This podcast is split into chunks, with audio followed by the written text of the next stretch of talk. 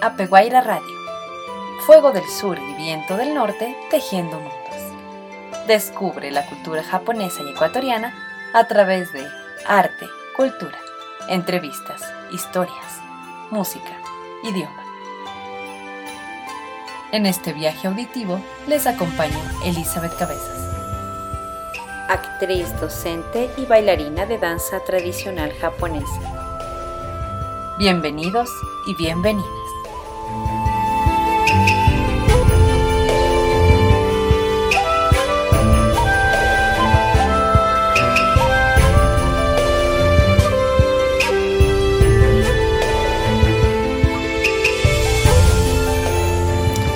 Estimados y estimadas radioescuchas, en nuestro programa número 14 compartiremos en nuestra sección Abrazo de Raíces mitos sobre la creación ecuatoriana y japonesa. En la sección Tu huella, Sendas de Oku, diario de viaje de Matsuo Basho. En nuestra sección Semillas que cuentan, la doncella de Pumapungo y La boda de los Kappa. Y nuestra sección Susurros en el viento, la belleza de nuestros idiomas. Microgramas.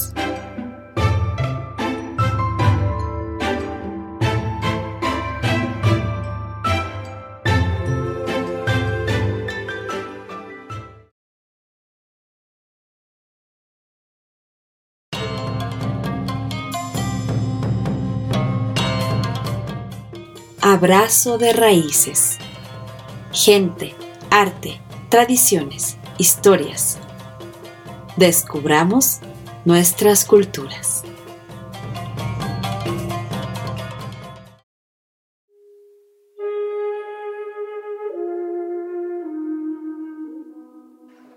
La creación del mundo. Entre el pueblo quichua se creía en un principio en el ñaupa pacha Tiempo adelante. No existía nada más que el vacío. Ninguna criatura respiraba en el mundo. Solamente latían los corazones de las deidades primigenias.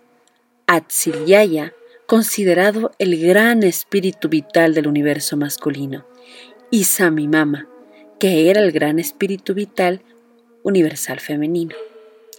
Este dúo divino habitaba un universo carente de todo contenido, ni siquiera existía el día.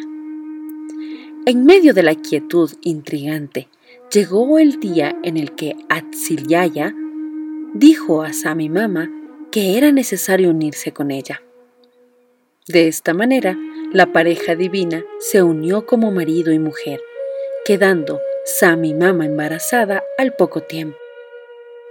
A partir del embarazo de Samimama nacieron los Aya, considerados espíritus vitales.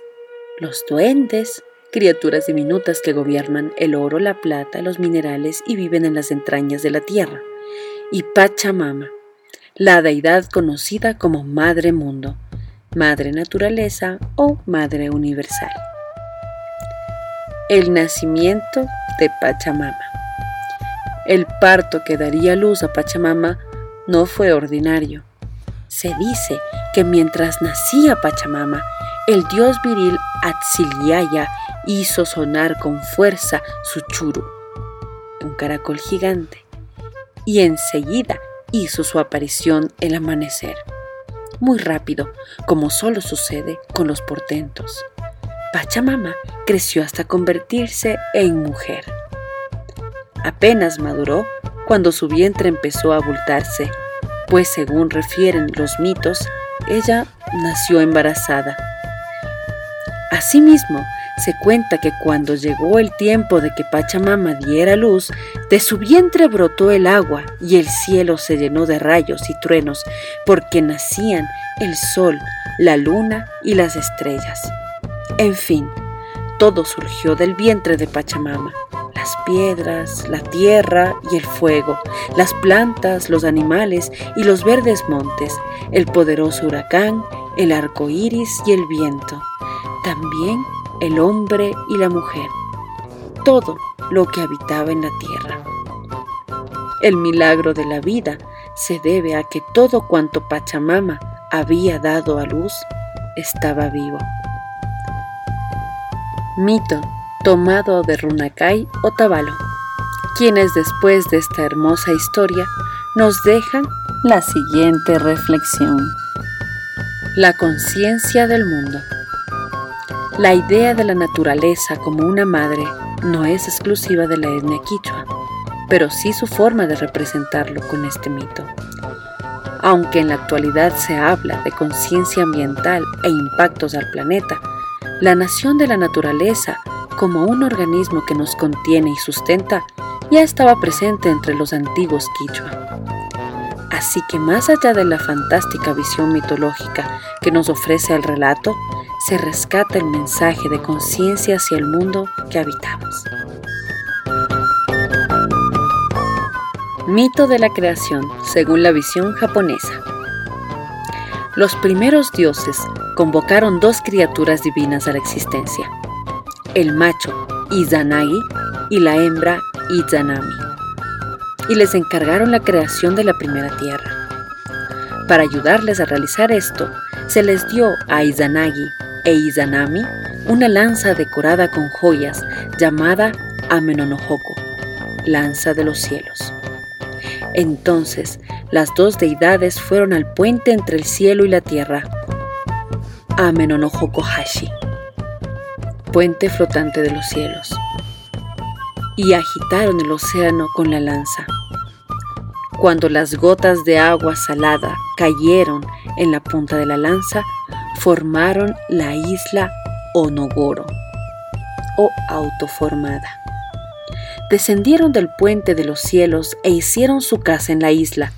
Ya que deseaban unirse, construyeron un pilar llamado Amenomihashira y alrededor de él levantaron un palacio llamado Yajirodomo, la habitación cuya área es de ocho brazos.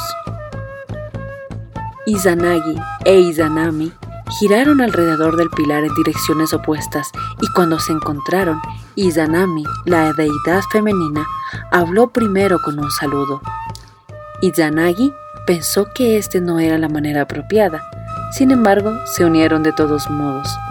Tuvieron dos hijos, Hiroku, que significa infante del agua, y Awashima, que significa isla de burbujas. Pero fueron mal hechos y no se consideraron dioses. Pusieron a los niños en un bote y los embarcaron al mar. Entonces les pidieron a los otros dioses una respuesta sobre lo que hicieron mal. Ellos respondieron que el dios masculino debió haber iniciado la conversación durante la ceremonia de unión. Así que Izanagi e Izanami se dirigieron alrededor del pilar una vez más, y esta vez, cuando se encontraron, Izanagi habló primero y su matrimonio fue exitoso. De esta unión nacieron los Ohoyashima, o las ocho grandes islas de la cadena japonesa, Iwasi, Iyo, Ogi, Tsukitsu, Tsushima, Sado, Yamato. Nótese que Hokkaido, Chishima y Okinawa no fueron parte de Japón en los tiempos antiguos. Crearon seis islas más y muchas deidades. Sin embargo, Izanami murió al dar a luz al infante Kagutsuchi, la encarnación del fuego, o Hamasumi, causante del fuego. Fue enterrada en el monte Hiba, en la frontera de las viejas provincias de Izumo y Hoki.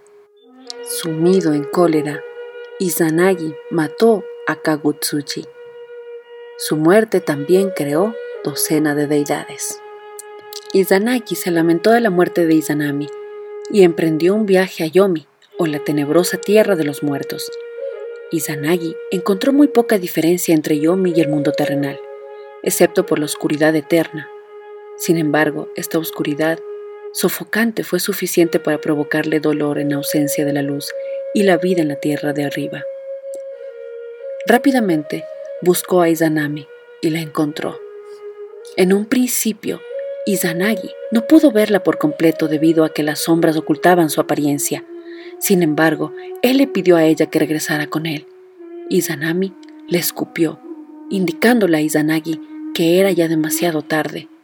Ella ya había probado el alimento del inframundo y ahora ya era una con la tierra de los muertos. Ella no podría regresar más a la vida. Izanagi se quedó impactado por estas noticias, pero aún así renunció a ceder ante los deseos de Izanami de quedarse en la oscuridad de Yomi. Izanami aceptó volver al mundo superior, pero antes le pidió a Izanagi que le dejara tiempo para dormir y que no entrara en su dormitorio. Mientras Izanami dormía, él tomó el peine que sostenía su largo cabello y lo encendió como una antorcha. Bajo la repentina explosión de luz, él vio la horrible forma de la una vez hermosa y agraciada Izanami. Ahora ella era una forma de carne en descomposición, con gusanos y criaturas asquerosas que se deslizaban sobre su cuerpo destrozado. Gritando ruidosamente, Izanagi no tuvo control sobre su miedo y comenzó a correr intentando volver a la vida y abandonando a su esposa muerta. Izanami se despertó llorando, indignada, y lo persiguió. Shikome salvajes o las mujeres asquerosas también persiguieron al asustado Izanagi, guiadas por Izanami para atraparlo. Pensando rápidamente, Izanagi lanzó su gorro, el cual se convirtió en un racimo de uvas negras. Las Shikome tropezaron con estas, pero continuaron su búsqueda. Después, Izanagi lanzó su peine, que se convirtió en un grupo de brotes de bambú. Ahora eran las criaturas de Yomi quienes comenzaron a perseguirlo, pero Izanagi orinó en un árbol, creando un gran río que aumentó su aplomo. Desafortunadamente, todavía persiguieron a Izanagi, forzándolo a lanzar melocotones sobre ellos. Él sabía que esto no los retrasaría por mucho tiempo, pero él ya estaba casi libre, porque los límites de Yomi ahora estaban más cerca. Izanagi llegó rápidamente a la entrada y empujó un canto rodado en la boca de la caverna, la cual era la entrada a Yomi. Izanami gritó detrás de su impenetrable barricada y le dijo a Izanagi que si él no la dejaba salir, ella destruiría a mil residentes vivos cada día. Él furiosamente le contestó que entonces él daría vida a mil quinientos. Y de esta manera comenzó la existencia de la muerte, causada por las manos de la orgullosa Izanami, la esposa abandonada de Izanagi.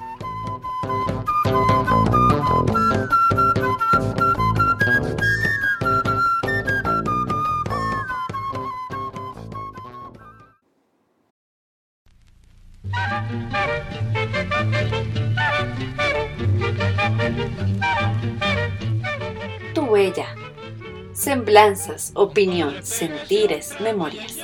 Un punto de encuentro con nuestros invitados e invitadas.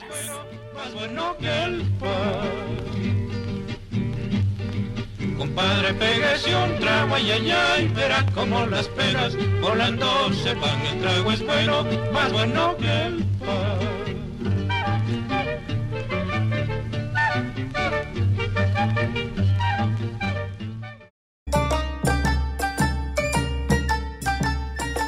Sendas de Oku. Libro de viaje de Matsuo Basho. Traducción Octavio Paz. Sauce. En el pueblo de Ashino están los sauces temblando en el agua clara. Se les ve entre los senderillos que divinen una rosal de otro. Tobe, el alcalde de este lugar, nos había prometido muchas veces que un día nos lo mostraría. Ahora por fin podía contemplarlos. Pasé un largo rato frente a un sauce. Quedó plantado el arrozal cuando le dije adiós al sauce. El paso de Shirakawa. Había estado varios días inquieto, pero mi ansiedad errante se apaciguó cuando llegamos al paso de Shirakawa. Cuánta razón tenía aquel poeta que al llegar a este lugar dijo, si solo pudiera darles un vislumbre de esto a los de la capital. El paso de Shirakawa es uno de los tres más famosos de Japón y es el más amado por los poetas. En mis oídos soplaba el viento de otoño En mi imaginación brillaban sus hojas rojeantes, pero ante mis ojos, delicia de la vista, manchas reales de verdor se extendían aquí y allá, blancas como lino las flores de U, y no menos blancos los espinos en flor. Era como si caminásemos sobre un campo de nieve. Kiyosuke cuenta que hace muchos años, al atravesar este paraje, un viajero se vistió con un traje de corte y se colocó en la cabeza el sombrero de ceremonia. Aludiendo a este episodio, Sora escribió estos versos. La flor de U en mi sombrero, para cruzar Shirakawa. No hay mejor atavío. Este haiku alude al poema del maestro Noin. Dejé la capital con niebla de primavera el viento del otoño soplaba ahora aquí, en el paso de Shirakawa. Alude también a otro poema. En la capital vi los arces verdes. Hoy veo caer rojeantes sus hojas. Paso de Shirakawa. La posada del río Suga. Con ánimo indiferente pasamos del río a Bukuma. A la izquierda, las cimas de Aizu a la derecha, los caseríos de Iñaki, Soma y Mijaru. A lo lejos, las cadenas de montañas que dividen Hitachi de Shimosuke. Bordeamos la laguna de los reflejos. Como el día estaba nublado, nada se reflejaba en ella. En la posada del río Suga, visitamos a cierto Tokyo, que nos detuvo cuatro o cinco días. Lo primero que hizo al verme fue preguntarme, ¿Cómo atravesó el paso de Shirakawa? En verdad, desasosegado por viaje tan largo y el cuerpo tan cansado como el espíritu. Además, la riqueza del paisaje y tantos recuerdos del pasado me turbaron e impidieron la paz necesaria a la concentración. Y no obstante, al plantar el arroz, cantan primer encuentro con la poesía. Al decirle estos versos, agregué a guisa de comentario, imposible pasar por ahí sin que fuese tocada mi alma. Mi poema le gustó a Tokyo, quien escribió a continuación un segundo. Sora añadió otro y así compusieron una triada. Al lado de la posada había un gran castaño, a cuya sombra vivía un solitario. Recordé a aquel que había vivido de las bellotas que encontraba y anoté la siguiente reflexión. El ideograma de castaño está compuesto por el signo de oeste y el signo de árbol, de modo que alude a la región pura de occidente. Por eso, el callado y los pilares de la ermita del Bonzo Yogi eran de madera de castaño. Sobre el tejado, flores de castaño el vulgo las ignora.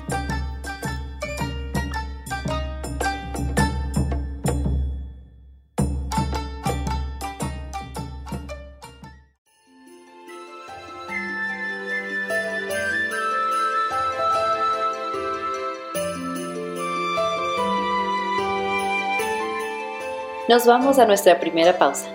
Ya volvemos.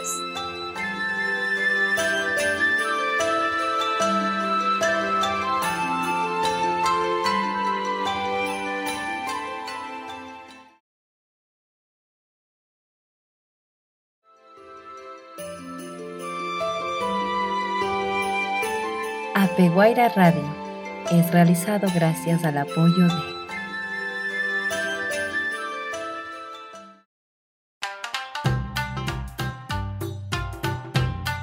Ovento, original banquete en todo lugar. ¿Qué es Ovento? Mucho más que solo comida para llevar. Permite que tus sentidos se envuelvan en una experiencia japonesa, comida saludable, con amor y cuidado. Pídelos ahora al 09999 66007. 09999 66007. Pídelos con anticipación que se acaban.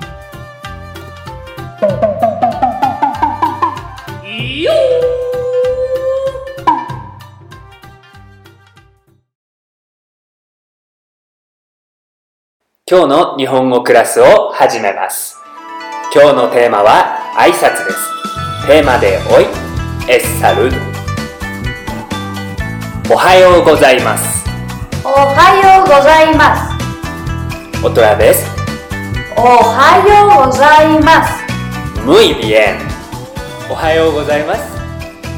次にフィ buenos ¿Quieres días aprender en el idioma japonés desde cero? Siguiente. Esta es tu oportunidad. Konnichiwa. Clases online personalizadas para niños y adultos Konnichiwa. con Nomura Sensei. Cuatro bien. clases de una hora al mes por un valor de 60 dólares. Nomura Sensei se adapta a tu horario. Contáctanos 09999 66007 09999 66007 皆さんお待ちしてます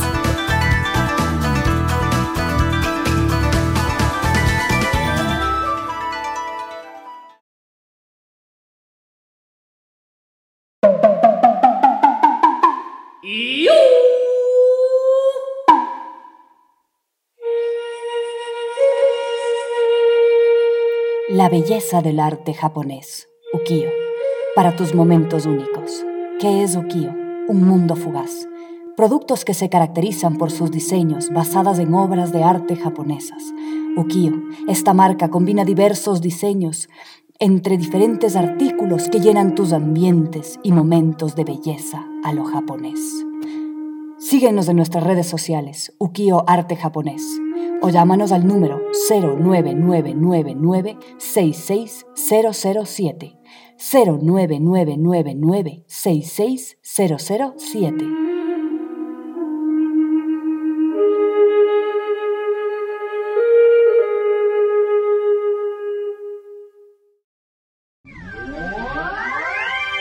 En Radio CCE terminan los promocionales y publicitarios.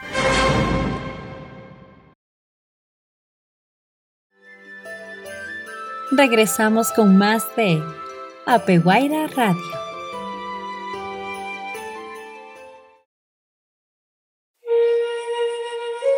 El monte Asaka y Hanakatsumi. Aproximadamente a cinco ri de la casa Tokyo está la posada de Hiwada y cerca de ella, bordeado por el camino, el monte Asaka. Abundan las lagunas. Se aproximaba la época de la cosecha de Katsumi, por lo que pregunté a la gente, ¿cuál es la planta que llaman Hanakatsumi? Nadie lo sabía. La busqué a la orilla de la laguna. Volví a preguntar a los nativos y así anduve indagando por Katsumi y Katsumi. Mientras tanto, el sol rozaba la cresta de la montaña. Kurozuka y la piedra. Torciendo a la derecha, desde Nihomatsu, fuimos a echar un vistazo a la cueva de Kurozuka. Nos hospedamos en Fukushima. Al amanecer salimos rumbo a Shinobu para contemplar la piedra con que imprimen los dibujos de las telas. La encontramos media cubierta de tierra en un pueblo en la falda de la montaña.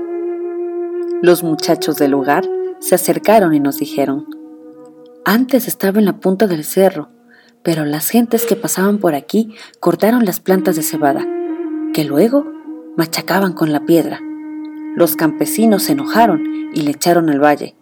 Por eso la piedra está boca abajo. Manos que hoy plantan el arroz. Ayer, diestras, dibujos imprimían en una piedra.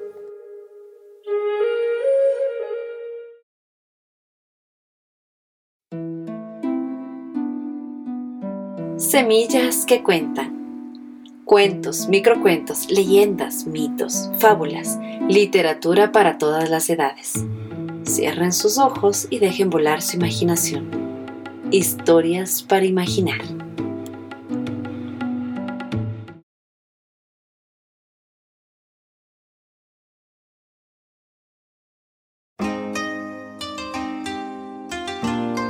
La boda de los Kappa. Hace mucho tiempo vivía un padre y tres hijas en un pueblo. era lo suficientemente rico como para tener muchos campos de arroz alrededor de su casa. Un año que había llovido muy poco, durante meses, sus tierras estaban tan secas que no podían cultivar arroz. daría una de mis hijas a quien pudiera llenar mis arrozales con agua. A este paso nos moriremos de hambre. Nada más decir estas palabras, se apareció un capa frente a él. Me interesa tu oferta. ¿Prometes que me entregarás a una de tus hijas si lo consigo? Ah, por supuesto. Si eres capaz de cumplir tu palabra, yo cumpliré la mía y te entregaré a una de mis hijas, dijo el hombre sonriente. Al día siguiente, le sorprendió mucho que sus arrozales estaban llenos de agua hasta los bordes. A pesar de que estaba entusiasmado, recordó la promesa y se entristeció. Oh Dios mío, ¿qué puedo hacer? Pero una promesa es una promesa. Cuando volvió a casa, le pidió a su hija mayor que se casase con el capa. Ay, le di mi palabra al capa. ¿Le tomarás por esposo? ¿Has perdido la cabeza? Por supuesto que no. Y se marchó dando un portazo. Le preguntó entonces a su segunda hija si aceptaba casarse con el capa. Se lo prometía al capa. ¿Te casarías con él? ¿Crees que soy estúpida? Por supuesto que no. Ay, no sabes cuánto te odio. Ella también se marchó maldiciendo a su padre. Finalmente se lo pidió a su hija menor. Hice una promesa a ese capa. ¿Estás dispuesta a casarte con él? Padre, yo no quiero casarme con un capa, pero no está bien romper una promesa. Si así lo desea, yo me casaré con él dijo con tristeza. Gracias, hija mía, eres la mejor hija que un padre pueda tener. Daré un buen regalo de bodas, así que dime qué deseas. Padre, yo tan solo quiero cien jotans. Así que el padre recogió un centenar de calabazas para ella en su barrio para fabricar botellas para sus jotans. A la mañana siguiente, un apuesto joven llamó a la puerta. Vengo a que me entregue a su hija, Señor. Padre mío, voy a marcharme con él, dijo la muchacha, que llevaba a la espalda un gran saco repleto de botellas de calabaza. ¿Es un verdadero capa? Las dos hermanas empezaban a envidiar a su hermana menor. Los novios se marcharon y ella los siguió hasta las cercanías del lago. Como sabrás, mi casa se encuentra en lo profundo del lago. Vamos, dijo el muchacho tirándola de la mano. Oh, señor Capa, por favor, espera un minuto. Quisiera pedirle un favor. Estas calabazas son un regalo de boda de mi querido padre y quisiera conservarlas. ¿Podría, por favor, ayudarme a meterlas en su casa? Eso está hecho, esposa mía, dijo el capa y arrojó el contenido del saco al lago, lanzándose tras de ellas. Trató una y otra vez, en vano, de hundir las calabazas, que eran tan ligeras que flotaban en el lago, escapándosele de los dedos. Viendo la dificultad de la tarea, se volvió a transformar en capa para intentarlo. Ah, esto es imposible, no puedo hacerlo. Voy a renunciar a una novia humana.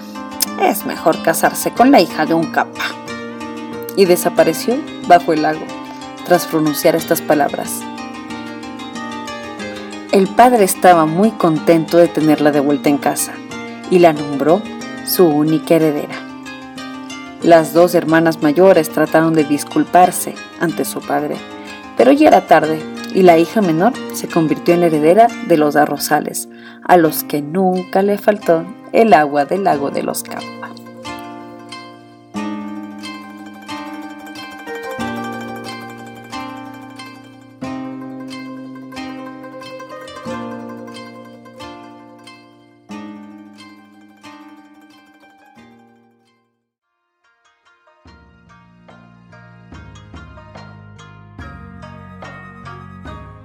La doncella de Pumapungo.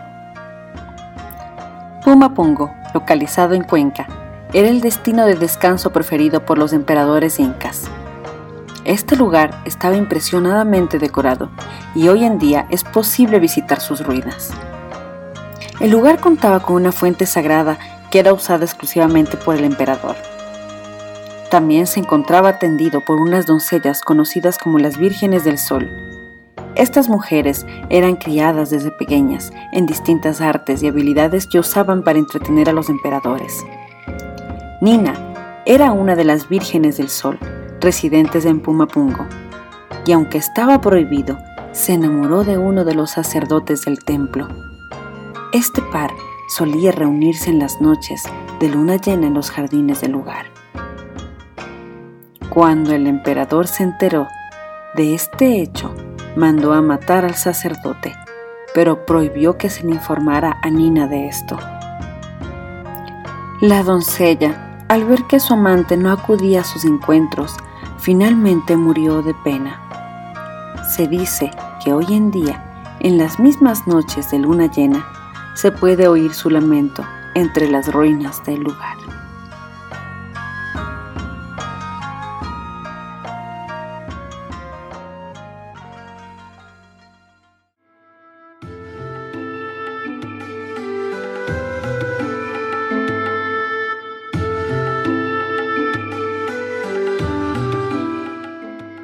Semillas que cuentan, porque el poder de imaginar nos hace infinitos.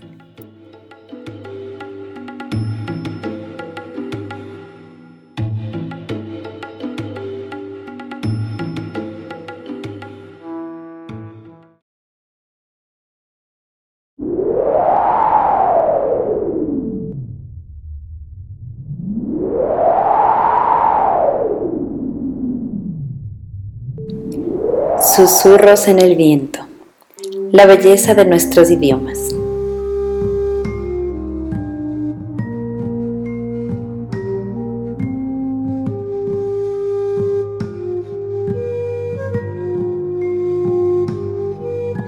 Microgramas del ecuatoriano Jorge Carrera Andrade.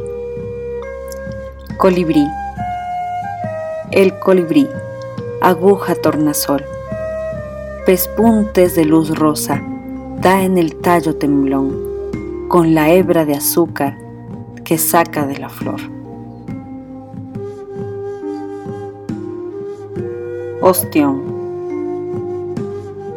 Ostión de dos tapas, tu cofre de calcio guarda el manuscrito de algún buque náufrago. Lo que es el caracol caracol, mínima cinta métrica con que mide el campo Dios.